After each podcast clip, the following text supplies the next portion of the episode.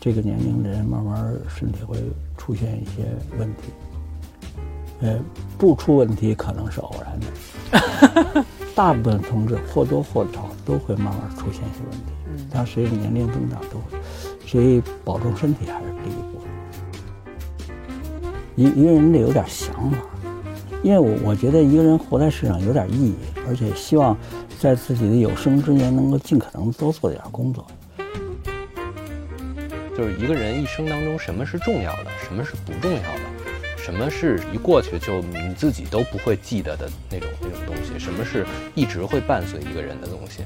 年龄大的人更多的对这种对这个事情是有把握的，所以他能做一个做一个好老师。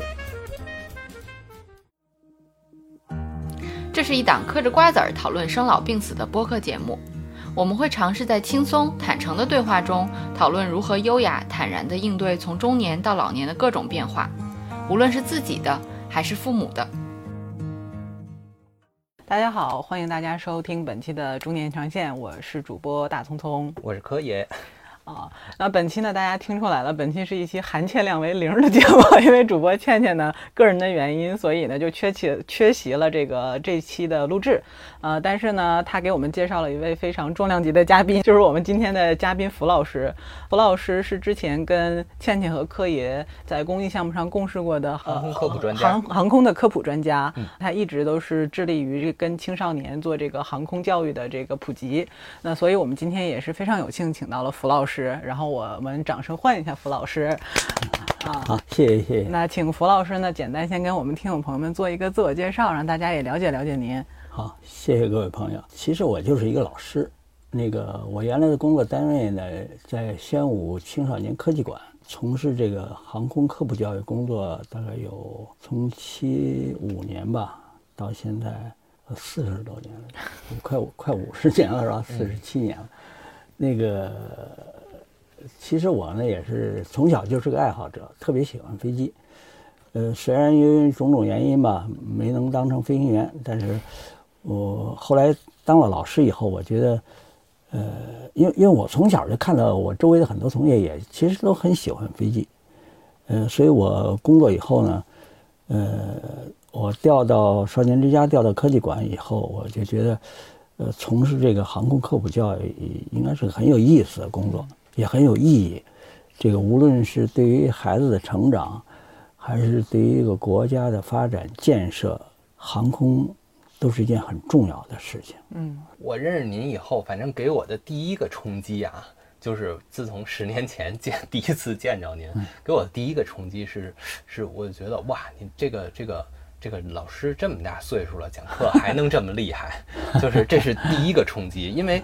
怎么说呢？咱们是个音频节目，听众们他们看不到您，所以，嗯，您是不是可以加进去一些您现在的年龄，然后就我觉得能给听众们一个更更具体的这么一个一个印象。刚才其实我已经做了一点点介绍，嗯，呃，就是说我从七十年代进入校外教育系统，那个时候还是个三十岁的年轻人吧，就算是。我七五年进校外，正好三十岁。到今年呢，我已经七十七岁了。我从事这个教育应该是四十七年了，是吧？年龄有点大了，有有。但是我我觉得我这一辈子呃过得有意义的地方在哪儿呢？就是说，培养了很多很多批的孩子。嗯。而且现在就是北京市的好多航模辅导员、教练员都是我的学生。都是您当年的学生对吧？有一批吧，有一批不都是啊？但是有相当一批都是我曾经教过或者直接或者间接教过的。那冯老师，您退休之后的话，也还是一直在做教师的培训这一块儿是吗？还是说更倾向于做这个青少年的培训这一块儿？先说啊，其实我开始还没多想，我开始觉得，因为我家离陶然亭公园比较近，我曾经想过，我说我退休以后，会不会像那像那些老同志们一样到公园打扑克、打扑克、下象棋？后来我想，我说我估计可能不会，因为我觉得等待我的事情可能还有很多。其实我在好多环境情况下说过，好多环境我都讲。其实我们中国呢，可以说在呃说起来啊，中国的文化博大精深。中国有茶文化，是吧？哪儿中国哪儿出好茶？南方 茶多了。一说酒文化，在全国各个省。呃，这儿有好酒，那儿有好酒，酱香型的、清香型的，这酒多了是吧？那个哪哪哪个男同志都能说出几种酒来是吧？爱喝的酒，茶文化、酒文化、陶瓷文化、刺绣文化、戏剧文化，可以说这个全国的各种文化很多。但是对于科技，尤其对于航空文化来讲，全国能够就在这个问题上能说的比较清楚一点的太少。其实咱们国家从历史上讲，曾经有过一些航空的初级的基础的发明，比如像火箭、像风筝，嗯，这个竹蜻蜓，这些都算是中国古代劳动人民的一些技术的发明。遗憾的就是我们国家呢，在某些方面有点欠缺，就是虽然是一些技术发明，但是没有从科学原理上更深的去探讨。所以你看，呃，中国的古代虽然发明了风筝，但是呃，国外呢是从风筝开始发展出了飞机，然后呢又进一步发展到了更高端的一些飞行器设计，是吧？可是我们中国呢，呃，一号称风筝呢玩了有两千年了，可是一直呢还是在玩风筝。竹蜻蜓呢也是号称竹蜻蜓也也发明一千多年了，但是也一直就停留在竹蜻蜓。而国外呢，从这个原理上，一些科学家探索，发明出了直升机。朱老师，您刚才说这个让我想起一个事儿，您我也没跟您说过，但是这个这是我自己真实的感受啊，就是说我我是从您这儿学到了什么叫爱国这个事儿，真的真的是这样，就是认识您以后，我学到什么叫爱国，就是在在那之前，爱国对我来说是个特别空泛的一个口号，就是它不具体。但是到您这儿以后，我我了解到一个事儿，你要爱国，你首先要了解，对吧？你你的国家到底是什么样？它需要什么？它现在是什么状态？它曾经是什么状态？就是你你如果缺乏了了解，就就谈不上你真的爱它。嗯，就从您那儿我感觉到，哦，您是了解到，就是我们的这个这个航天，我们这航空。就是我们的飞机原来是什么样，它曾经有什么有什么事件，然后这些事件和这些飞机和具体的这个技术又有什么样的关系？所以我从您这儿学，这是学的第一个，第二个从您这儿学的学的事儿，也是改变了我我对工作一直以来的看法。在认识您之前，我概念里的工作就是干份工作挣个钱，然后干到退休，然后再再再想想自己该干什么。但是，就是自从看到您那个上课的时候的那个状态，我感觉，就是工作应该应该不是那样。就是说，如果你你干一份工作，只是为了获得一个收入，养活一下自己，好像有点有点耽误时间。认识您以后，我就感觉这个这个工作，它它其实是你这一生你要做的一件事儿，就这么简单。认识您以后，就树立了这么一个一个观念，就是说我我跟谁说，我也我也都这么聊。就是他如果问我说你想要做什么工作，你想要干什么，就是就我们如果聊起这个话题，我都会想起您那工作的时候的那个状态，真的真的真的。谢谢。那然后就就就是他给人一种怎么说呢？给人一种启迪。就我我觉得您这是我在您身上就学到最多的一个一个东西。谢谢。没没没你说那么高大。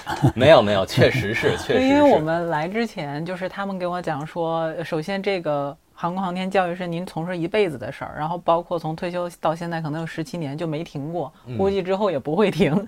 然后就是说，我们就一直在想说，这个是因为什么让您一直有这个动力？就我们很世俗的觉得说，六十岁就是一个退休的年纪。那您退休了之后，原则上来讲，很多人都是啊，就像您说的，公园里面遛遛鸟，打打牌。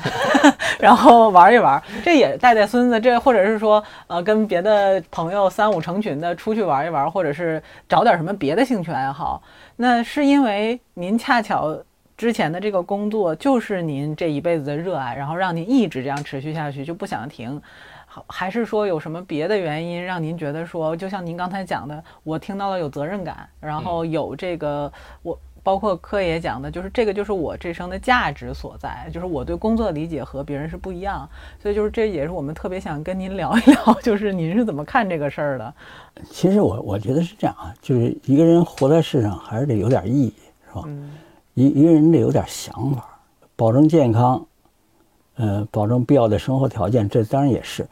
实际上我不缺钱，不是绝不是因为钱的问题，因为我我觉得一个人活在世上有点意义，而且希望在自己的有生之年能够尽可能多做点工作。呃，实际上我挺喜欢教育事业的。我我们家里，我包括我父亲、我哥哥姐姐，他们全都是都是老师。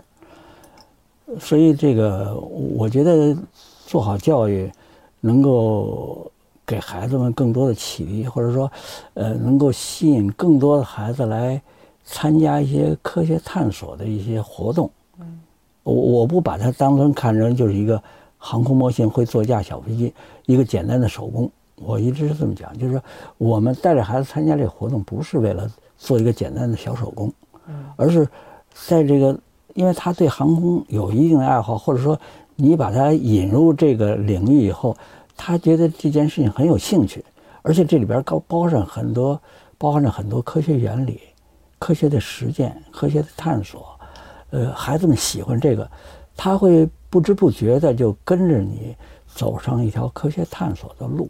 嗯，如果你你比如说我我这些年吧，当然一个是播音这个活动，呃，促使我接触了很多呃乡村地区的老师，呃，或者是北京各个区县吧，远郊区县甚至山区的那些学生老师，呃，我这些年呢也去过很多地方，比如说去内蒙，呃，去甘肃，呃，去到一些。边远的地区、城市、小的乡镇，那地方的孩子其实对科学、对知识的这个渴望，其实是呃让我其实特别受感动。每次我去给孩子们呃带几架小飞机给他们表演一下，那孩子们全场欢呼，就是他们没有见过这些东西，嗯，他没有做过这些东西，呃，在这个欢呼声中。你可以听到他们对于科学知识的渴望，从他们的眼神里也能够看出他们对这个科学活动的热爱。我觉得他们不是冲我欢呼，实际上他们是在为一个科学的作品、为一个科学的幻想在欢呼。而且是冲你，是 不是？他们肯定也是，呃，就是呃，很希望自个儿。能够像老师一样，能够做出这么好的这个科技作品，是吧？能够飞得很好，这样就引起他们一个兴趣。呃，我退一步说，如果没有我们去，可能他们还在玩泥巴，嗯，是吧？呃，农村的孩子，呃，应该说这些年农村的整个教育环境、硬件设施有很大改善，嗯，但是农村老师呢，可能他们也没怎么见过这些东西。所以可能在他们的活动范围相对就要窄一些，可是我们带去的都是一些活生生的能飞会会动，是吧？而且是能自己操纵的，在空中飞出各种动作的这个遥控的小飞机，这孩子们特别高兴。我觉得我工作的意义其实就在这儿。朱老师，您刚才说了半天，就是就这个。教孩子和孩子这个学习，还有孩子这个这个成长的过程，但是其实我我们在您身上其实还观察到了很多那个成长的过程。就我给举个例子啊，就比如说我我我们平时理解的认知的就是，嗯，因为像我奶奶实际上今年八十二岁吧，嗯。但是他就是他就是和社会不接触已经有很长时间了。嗯嗯。冯老师也说说他，比如说这个要上网查资料，嗯然后用现代的这跟孩子一起，其实也是在学习，用现代科技手段去获取知识，然后消化这些知识，对吧？嗯。你是不是也想问这个问题？对对对对对，就是说您在接触这种像现代一些的，就是我们认知的就属于年轻人的这些这些东西的时候，您您是一种什么样的？体会就是他给您带来一些困难了吗？嗯，困难是肯定的。我现在，呃，玩玩电脑、用电脑的水平比你们年轻人差多了。我估计有你们百分之一就不错。但是我觉得，既然从事这项工作，你总得接触一些，呃，现代科技所应用的一些技术吧。你比如用电脑，其实我也是电脑后来慢慢用的。其实。电脑对我来说更大的部分是打字机，嗯，可是您别管是您是怎么着，您您现在是能用，而且它对您来说不是障碍，对不对？可能还还是有很大障碍的。哎，不不是，这这这这话看怎么说。就是我爸也天天打电话问我这个东西，电脑这东西怎么用。但是我觉得起码就是说，我在电话这头给他做着指导，他能解决了这件事儿，对吧？我觉得就就很可以了，就就嗯，不不能说对所有人都是同一个要求。就我们其实想说是我，因为我们观察到可能有一些、呃相对年纪长一些的长者，他们对于这种新的工具类的使用和学习，其实相对来讲没有您这么积极的看待这个问题。嗯就是对，您这不光是积极，已经克服了，就无所谓，它已经融入到您生活当中了，对对吧？您天天带着个手机，不会说还还觉着这东西我装在兜里不会用怎么办，对吧？就没肯定没有这个，或者还为它会不会消耗流量、额外流量我，呃误摁了什么键，就是可能这个都是因为陌生和新事物带给他们的一种挑战和压力，就怎么样去化解这个事儿。嗯呃就是因为我们看到您是在工作里面，其实已经把这些新的科技应用到你的工作实践里了。对对对。所以就是怎么做到这一点，是心态的问题吗？还是说真的花了很大的精力？您可能觉得对对您来说不叫事儿，但是对和您年龄相仿的那个 爷爷奶奶们可能就不是了。这这个东西是这样啊，我感觉第一个，你本身是搞科学技术，你还是应该懂点现代科技，是吧？嗯也不能离这个现代科技太远了，你让人让人说这还还是干科技的呢。其实，当然我我玩的水平比你们低多了，但是，呃，起码工作需要，我我打篇稿子或者是，呃，做个 PPT，呃，甚至我自己画一张简单的图纸都没问题。就是因为你这个有时候也是工作需要。你看我那个，包括我那个书里头，或者是我给老师们讲课时候用那些图纸，呃，实际上我用的不是那个最先进的什么 SolidWorks 之类的那些，我虽然不不常用，我也没不太会用啊。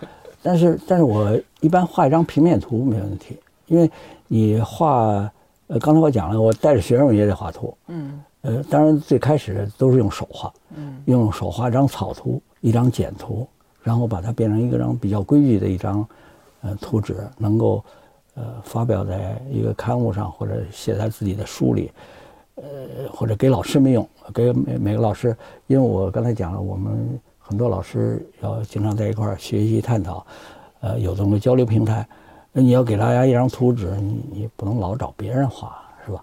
有时候就是工作要求自个儿，嗯，你你还得还得学一点，还得再进一步，是吧？离离现代生活更近一点儿，呃，不能落后太多了。所以就是也也也算是无形的一种督促吧，是吧？也要求自个儿要尽可能多看一点儿，多学一点儿。不会东西呢，我跟我的包括我那些学生们，包括我那些小学生们，呃，四五年级那小孩儿，我说，呃，傅老师年龄大了，有好多地方不如你们，呃，有些知识呢，可能我能教给你们，但是有些对电脑什么的，可能我没你们玩那么溜，是吧？我得跟你们学。你像小孩，你让他装个电子游戏，装个什么什么什么什么程序软件之类的，咱装的可快了，小孩一会儿就装完了。你看我还得费半天劲，是吧？就是说，然后这孩子们也很高兴，能能教给老师点东西，所以小孩有时候我一问他们一些问题，他们也很热情的、很积极的回答老师，或者帮着我去解决问题。所以这个事儿就是说，我觉得为教学相长，一方面教学生，另一方面自己也要多学一点儿，尽可能的跟孩子们能够至少在现代技术上不至于落后太多。你不能老拿那个五六十年代的技术给孩子讲，对不对？有时候有些现代东西你也得给孩子们讲清楚了，所以也强迫自己要多看点书，多实践一下。呃，你你只有这样做，就是说，呃，跟孩子们也会更近一点儿，让孩子们在听你课或者老师们在听你课的时候，也不会感觉到说，哎呀，这傅老师那个掌握都是一些老掉牙的知识了，是吧？我还是想，就是说，一个是工作的需求，再一个也是，我觉得也是对自己一种督促。人家都说活到老学到老，其实就是这么个道理。多学一点儿其实没坏处，当然是在力所能及的范围之内啊。有些呢，我觉得，当然自己年龄大了也很清楚，你你那个时间不能消耗在那些嗯没有太大意义的东西上，还是尽可能让自己的生活、工作更有意义一点儿，是吧？活得才能更充实一点。其实我听着觉得好像在学这个东西的过程中也有挺多乐趣的，是不是？如果是我的话啊，我能想象，就是如果说我不会用一个软件，然后后来到我能 能用它画图，或者说我不会那个做 PPT，到我会做 PPT，我觉得在这过程中其实都挺有成就感的，是不是？是，嗯，我觉得其实好多像您这么大岁数的人是缺这种成就感的。反正我观察我爷爷奶奶在他们的生活中没有。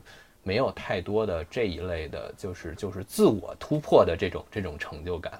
我觉得您都到了这个年龄，还能不断的就是能感觉自己这个人的那个那个能力和边界一步一步往前走。其实我觉得这个可能是您到现在为止都精气神这么好的一个挺重要的一个原因。就所以我们想聊聊一个这个话题，就是说，因为我们看到啊，不光是您，还有还有几位老师，就是穆老师。李老师、齐老师其实都是跟您年龄相仿，有些比您年纪稍微小一点儿，但是呢，就基本上大家的那个，别管怎么说，身体状态和精神状态都特别好。嗯，就我我我们就想，就是说这个东西和您就是。活到老学到老，一直在工作这个事情，您觉得有关系吗？您觉得在这个过程中，就是因为大家普遍认为啊，上班又累，然后工作压力又大，这东西它不是摧残健康吗？但是实际上给我看到的不是这样，反而是说像您这样的，就是在在在还在坚持着，就是和社会有连接，和别人有接触，还在工作，不断的突破自我的边界的这些。人反而是健康的，反而是精神状态好的，您怎么看？其其实你刚才已经把这问题说的差不多。这这个人啊，其实人人活着还是得有点动力的，嗯，你知道？你比如说，呃，在家看孙子也是一种动力，是吧？我天天早上送，晚上接，给他们做饭吃，这个当然也是也是一种动力。我我现在是没有这种压力了。那个，但是这个。呃，有的人呢觉得自个儿无所事事，那么就想办法锻炼身体呗。呃，于是有的去爬山，有的去跑步，有的去跟大伙儿下棋、聊天、侃大山，呃，甚至去唱唱歌，是搞点，也也都是一种锻炼自己、抒发自个儿这个寄托自个儿感情的一种方式，是吧？我呢，因为说实在的，没有。就是在这方面没有太多想法。其实我原来年轻时候也也算是个文艺青年，挺就是，呃，那会儿虽然至少什么拉个手风琴啊，那个那个滑冰、游泳什么全都会。但是后来呢，慢慢，当然年龄大了，可能太剧烈的运动不会参加了。但是，呃，后来呢，我就感觉其实我我的工作可能更有意义，而且在这个。我这个工作中其实也是需要动点脑子的。你你比如说，我刚才给你们看这些小飞机，嗯嗯，有有时候也得琢磨琢磨，你知道这飞机怎么能够适应现代化的现代教育的要要求？你说过去传统的就那个木质的飞机，那么现在的木质飞机越来越来越少，因为相对材料现在也少了一些，会教这个课的老师就少，嗯，是吧？就是你比如你给他个给他块木头说。说你把它磨出来，怎么磨成一个机翼？磨出机翼怎么粘起来？像现在这样的老师也很少。我说的可能有点有点不合适啊。不不不，没不合适。现在好多都是快餐文化，是吧？就说是短平快，追求的是急用鲜血、立竿见影。当然也不能说完全错，但是实际上这里给孩子们，从孩子们来讲，缺了缺少了很多学习和锻炼的机会。这些老师们也不会，呃，老师要教学生，你你首先得处理好自己这一桶水和一杯水的关系，对不对？你自个儿得积累一桶水，你要掌握坐飞机的相应的各种知识技能，呃，飞机的调整原理，然后去放飞，是吧？甚至去操纵，是吧？所以对老师是要求很高的。呃，别看航模这么一个小，看来是小东西，我们讲。我们更多讲是航空科普教育，是吧？不是光坐一架小飞机。再一个就是我给老师们讲，就是，呃，就是授之以鱼还是授之以渔，就是给老师们讲这个课，带他们坐这些飞机，你是就给他们一条鱼吃呢，还是教给他们钓鱼的方法。当然，那个有些简单的飞机可以有些成品、半成品的东西让他们做，但是我呢，可能更多的要注重于给孩子，就是给这些老师们教给他们一些方法、思考的方法。这飞机怎么设计出来的？为什么这么设计？然后老师们可以基本上参照这原理，可以自己去画图，可以自己去设计，可能不太完善，创造一个东西也不是一蹴而就的。啊，他也有过程，从学习从不成熟到成熟，他也有个过程。那么他毕竟要从这个从学习一些方法，他掌握了一些基础的东西，然后他自己根据，呃，我们介绍这些方法去自己设计。每年傅老师一上课就加班到九点，是吧？王珂跟着我不是一回两回了。对，傅老师一上课就得加班到九点。包括原来那几个老师都是这样，因为。有好多准备工作，你要告诉老师们怎么做这个准备，不是光拿一个现成的东西来，我我装上拼插起来就算完事儿了，不是这样，而你要告诉他大概应该怎么设计，怎么画图，为什么这么画这张图，呃，给他们介绍很多方法，他们要掌握这些方法以后，可能他们自己可能会设计出更多的东西。有时候，呃，提倡画一些科幻画，呃，头脑风暴，让孩子们。那个能够有科学创想，是吧？甚至比如说中国航空学会也好，是什么也好，呃，让孩子们自己画一些航航空的未来，航空事业未来的，你想象中未来的飞机是什么样？未来的飞行器是什么样？其实这些东西他画出来以后，我可以说几乎百分之百都都是不能飞的。但是你不能否认它是里边有它的创造元素在里头，对不对？有它创新发展或者它幻想的一些东西在里边啊，我觉得这个对孩子来讲也是很重要的。你不能老是墨守成规，说说说我我就着按照这个一个模式，你就照着这个复制，嗯，复制复制再复制，你要这样就没意义了。嗯，让孩子们，呃，怎么叫创新？他在这个这个最原始的这些基础的科学知识的这个基础上，自个儿去探索新的路径。我觉得我们现在其实说起来，当老师责任挺重的。可是我发现现在，呃，怎么说呢？很多包括很多航母老师，现在其实并没有意识到，说我们带着孩子们是在未来发展的道路上，带着他们有可能在创新，在在发展，在不断的跨越，是吧？可能老师们可能想的还。想这方面想的不还不太多。I see trees of green and red roses too. I see them bloom for me and you. And I think to myself,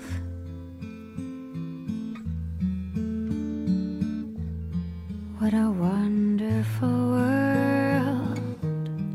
对，夹带的私货就是，其实我也是见着傅老师以后，我才意识到，就是说，其实真的是好的老师还是应该年龄大一点，就是年龄太小了不适合当老师。嗯，那那倒也不一定，有些年轻人闯劲儿也挺足的。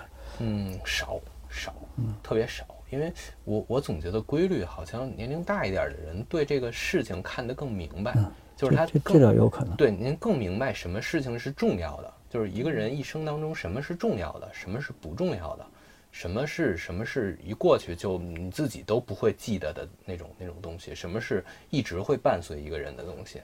对，就就我觉得年龄大的人更多的对这种对这个事情是有把握的，所以才能做一个做一个好老师。我们那个我闺女开那个新学期换换老师了，换班主任了。换了个年龄大的，年龄小的。对你现在哪有年龄大的？能赶上一岁数大的，给你稍多大岁数算岁数大？三十五以上吧。这老师三十五以上教小学，这这就在在小学里就就算是十年就算老教师了。对对对对对，这就算厉害的，贼厉害的了。就就是新换一个老师，也刚毕业，一个一个开学之前新当的班主任，就是一个一个做家访，就打电话嘛，视频电话。他就问我闺女有对他有什么想要了解的，对这个老师有什么想要了解的。我闺女表示不想了解，并不是很想了解，不想了解，赶紧挂了。把老师给干那儿了。对对对，然后我说那他他说不出来，我问问，那你你你对教育怎么看？你你你对你希望你的孩子们是什么样的？然后他说他还是希望他们成绩好一点儿，他主要的那个点还是落在。对教育的理解还是落在成绩上，嗯，我觉得嗯不是太理想，就和我想象中的老师还是不是太一样，嗯，就是因为我觉得怎么说呢，就就是成绩什么样，他最后都会成为一个人，对吧？嗯，他不是每一个人都能要求他在同一件事情能做到同一个程度，但是他，嗯，但是怎么说呢，他。在你的班里学习，你作为一个老师，你要带给他们什么？这个东西是共性的。嗯，比如傅老师带给所有他学生的东西，其实是共性的。不见得每一个人都成长成那个航空设计师，对吧？不见得每一个人都成长成飞行员。但是，就是他对事情的那个专注和热爱，这件事情就从您身上一定能学到。就别管谁跟您学。就是就是，我就喜欢这个东西，我对这件事情特别专注，然后我要把它透彻的研究清楚，以及研究清楚的方法和做事情的这个细致，就他一定能学到。所以我觉得这个才是教育嘛，您说的对不对？就是就是我一定要把每一个人都教成飞行员，这职业培训吧？成绩很好的飞行员，这职业培训，这这不是教育。对，你说的很对。其实你你是个很明智的家长。嗯，这个对于孩子来讲，呃，有一个健全的人格，一个良好的生活、学习、工作习惯，嗯，这是很重要的，你知道吧？有的孩子就是因为从小没有培养出这种好习惯，嗯，是吧？特别是我们讲从小学，就从呃四五岁吧，到呃八九岁这个年这个阶段，叫做养成教育的阶段。就在教育学上就这么讲，叫养成教育，就是养成一个好习惯，从三四岁开始，就要慢慢培养他一个好习惯，比如爱看书，呃，讲卫生，讲秩序，是吧？一些良好的品德，这个都是很重要的。呃，像当然从参加航模活动来讲，要养成一个，呃，工作认真细致，是吧？要求要精益求精，是吧？这个干事情很专注。不怕困难，不怕挫折，呃，像像这些，在我们航模活动中都都经常遇到的，你知道嗯，那个飞机飞不好，怎么能够探索飞得好一点？向别人学习，向老师学习，跟同学们、伙伴们一块探讨，啊，这都是好的合作的习惯，是吧？这个自个儿去研究一些东西，很专注的去，呃，去去观察、分析、判断。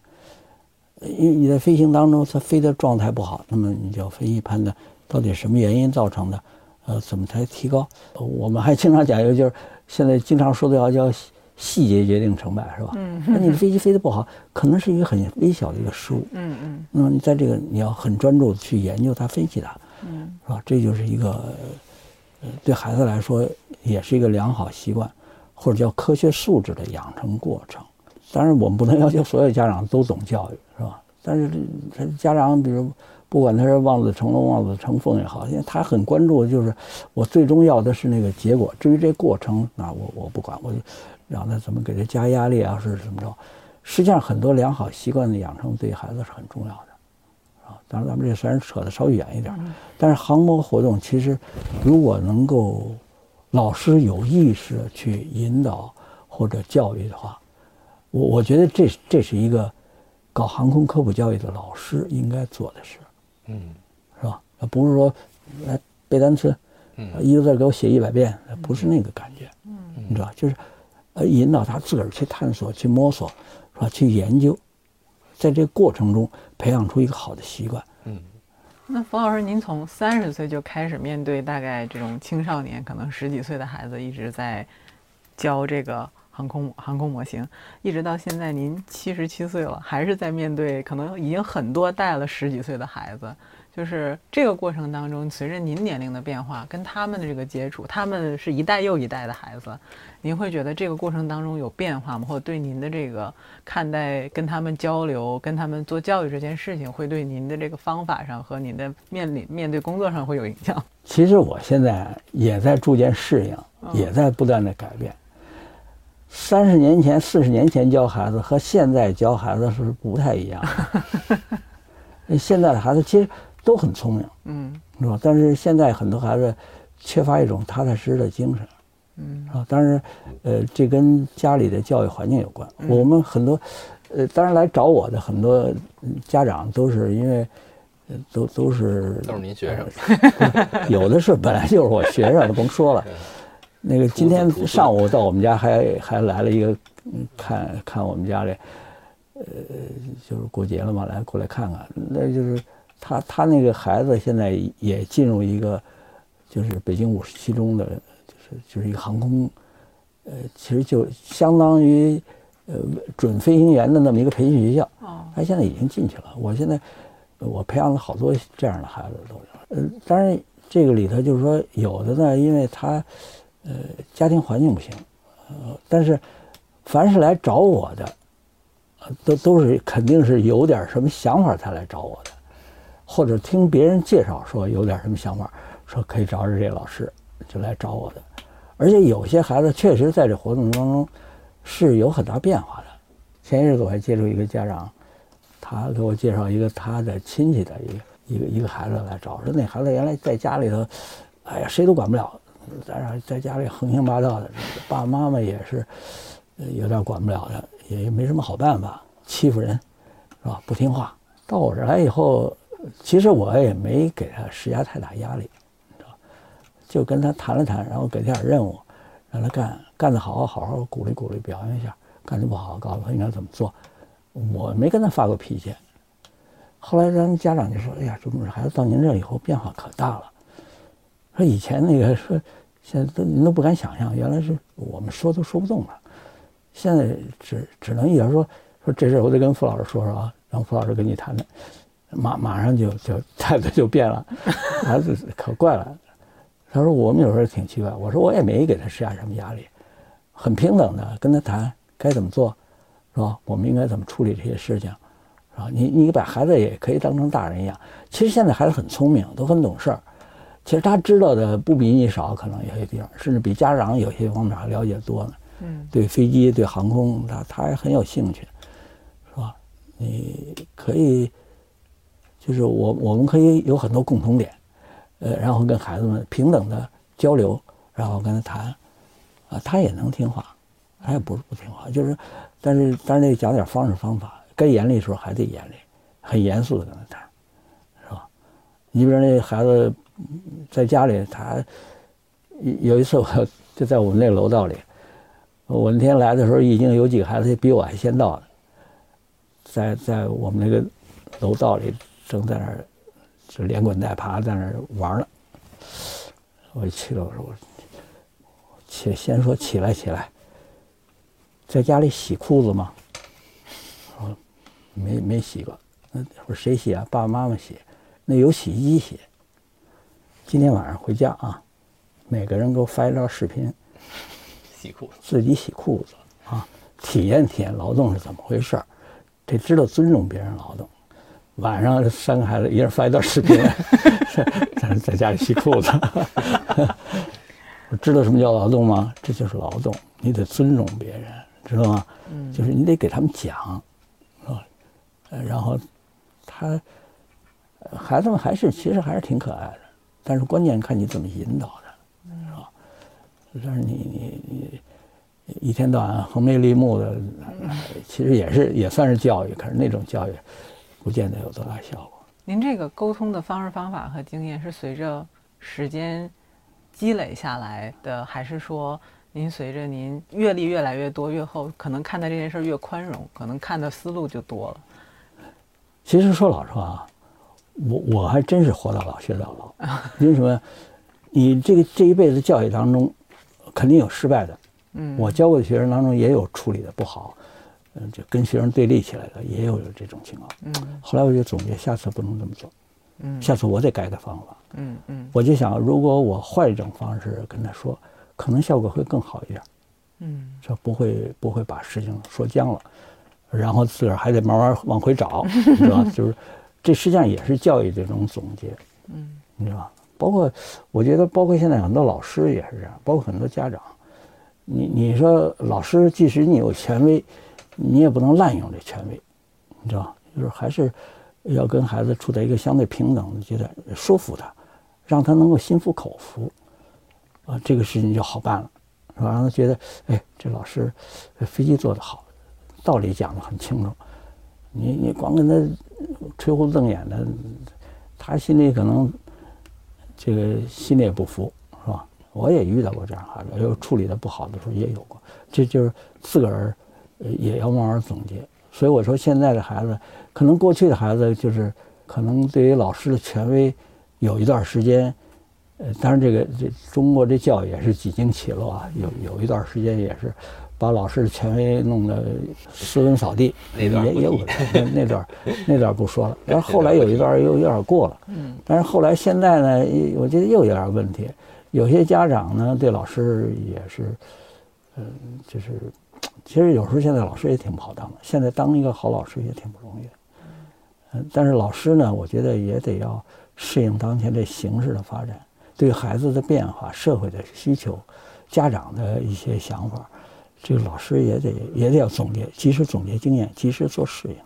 所以我我觉得我们可以进入到一个一个一个一个最后的一个环节了，傅老师，就是我们其实想想让您这个节目重要的主题就是这种活到老学到老，就是像您说的这种，就是一直找到一个一个一个人生的方向吧。其实我觉得您现在所做的这个事儿，对您来说可能更多的不是工作了，嗯看着您在做事情，您更多的就像是我我在做一个事情。嗯对吧？这个事情它它的意义是高于我个人的。然后就是我我们这个结尾呢，我们就想让您呢，给大家一个即将到六十多岁要退休的，对于您来说是年轻的一批同志，但对于我们来说，可能就是就是也是长辈了。然后您对于这一批这个这个六六十多岁的人，就是对于他们来说有什么样的建议和和和就是想法？这这这个话有点大，有点太重了。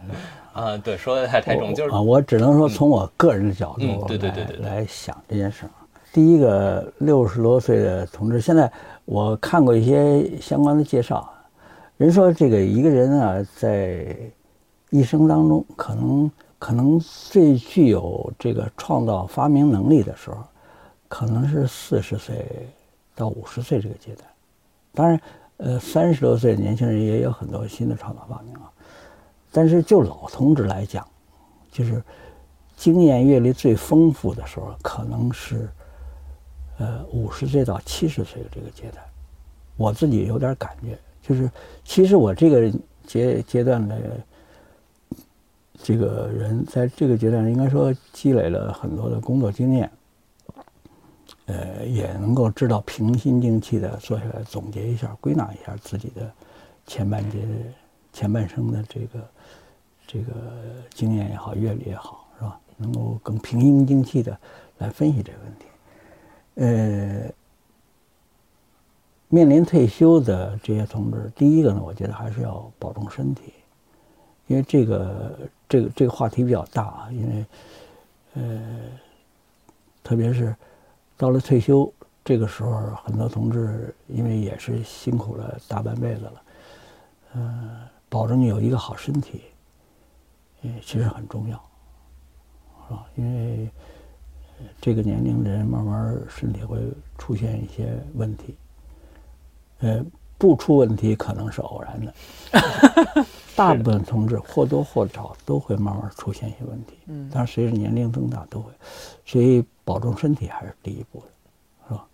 再有一个呢，就是找到一个有意义的生活方式，就是呃，个人感觉可能不一样，因为这个不是说所有人都非得要跟我这样，嗯是吧？这个你在家，比如说嗯带好孙子也好，是什么也好，呃处理好家庭关系，呃，有一个很温馨和谐的家庭也是很重要的。嗯啊。再一个，如果有有余力、有能力、有余力，干一些对社会、对于呃教育事业啊，对于我们自己的事业有益的工作，也是很必要的啊。因为这时候你应该说，虽然已经不是那个最年富力强的阶段了，但是你的工作经验可以给很多年轻人做出一些指导。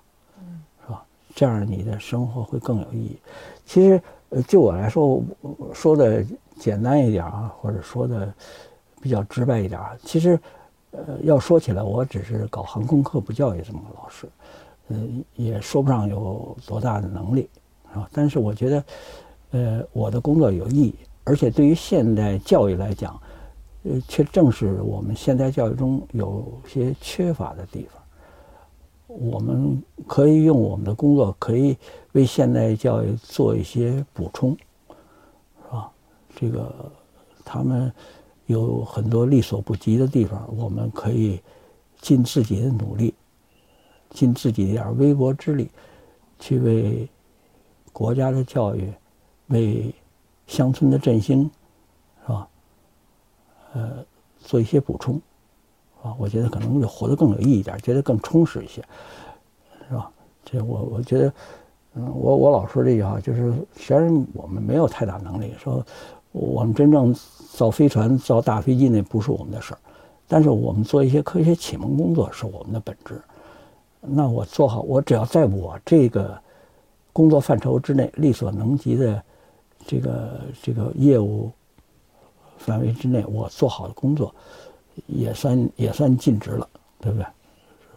如果说将来我有一天我真的干不动了，那当然也没办法。但是至少我可以说我尽了我所能的努力，来为这件事情做得更好一点，做得更更极致一点，是吧？呃，完成的更，嗯，就是尽尽可能的做到尽善尽美。我这个人可能有点相信那完美主义者。呃，还是希望自己把这个工作做得更好一点，是吧？呃，其实你说，呃，咱们用不着往高了扯，说什么远大理想、什么伟大抱负之类的，咱们已经不是那个年代了。但是尽自己所能，为社会、为孩子们多做点工作，为教育事业做点贡献，其实这是我一辈子的工作的目的和。这个时间的整个过程大概就是这么个状态，啊，所以，呃，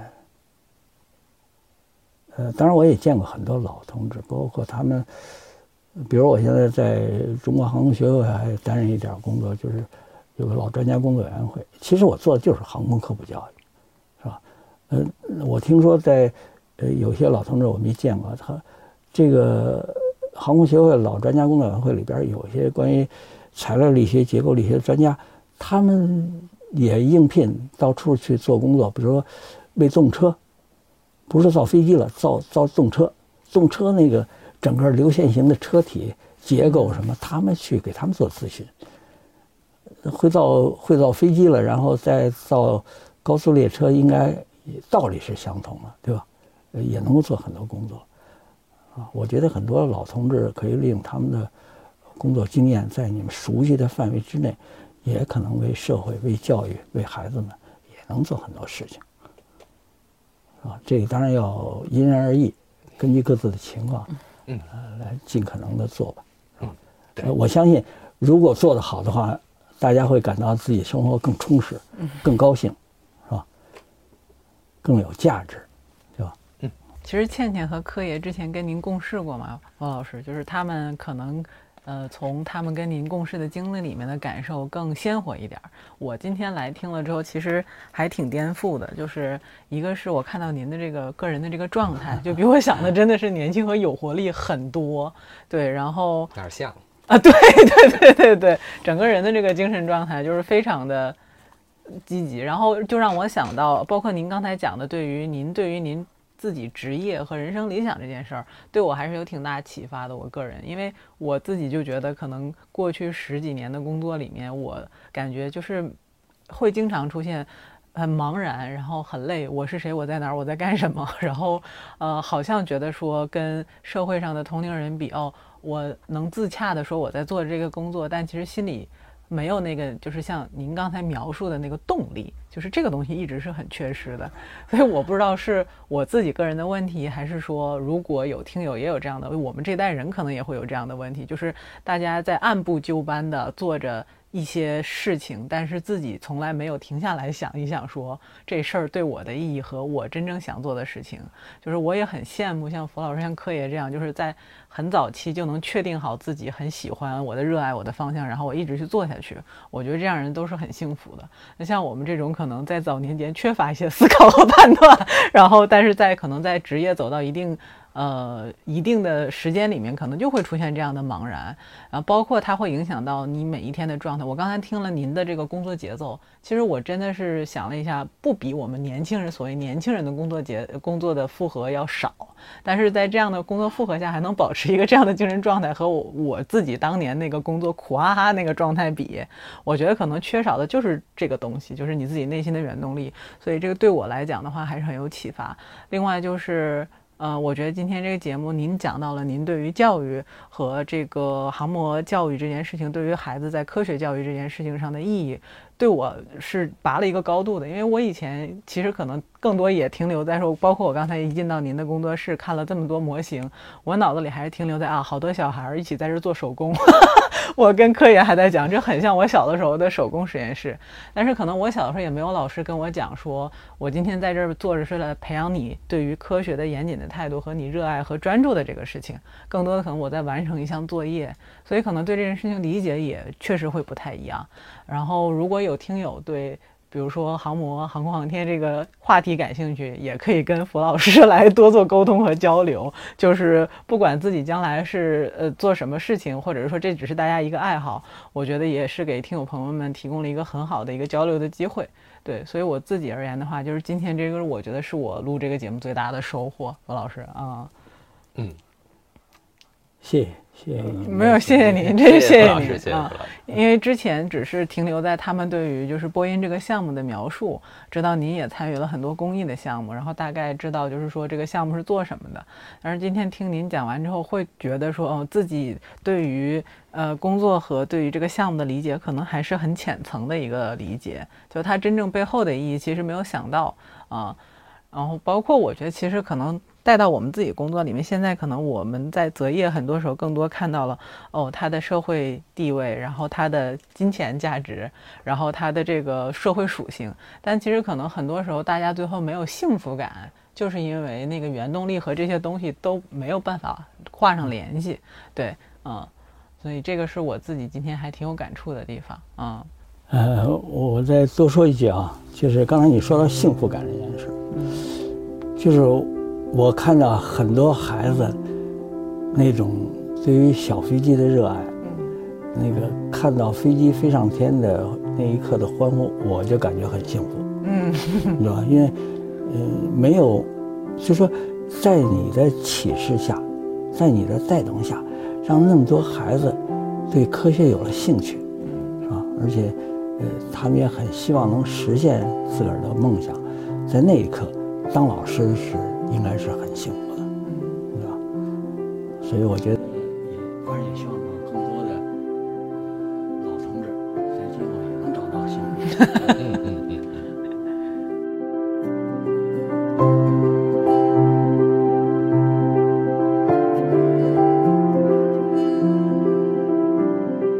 感谢大家收听本期内容，我们的听友微信群已经开通，欢迎添加小助手 disrupt aging 二零二一的微信 d i s r u p t a g i n g 二零二一，成为我们的好朋友，入群和我们分享讨论你的生活困惑，或者向我们推荐主题以及身边的嘉宾。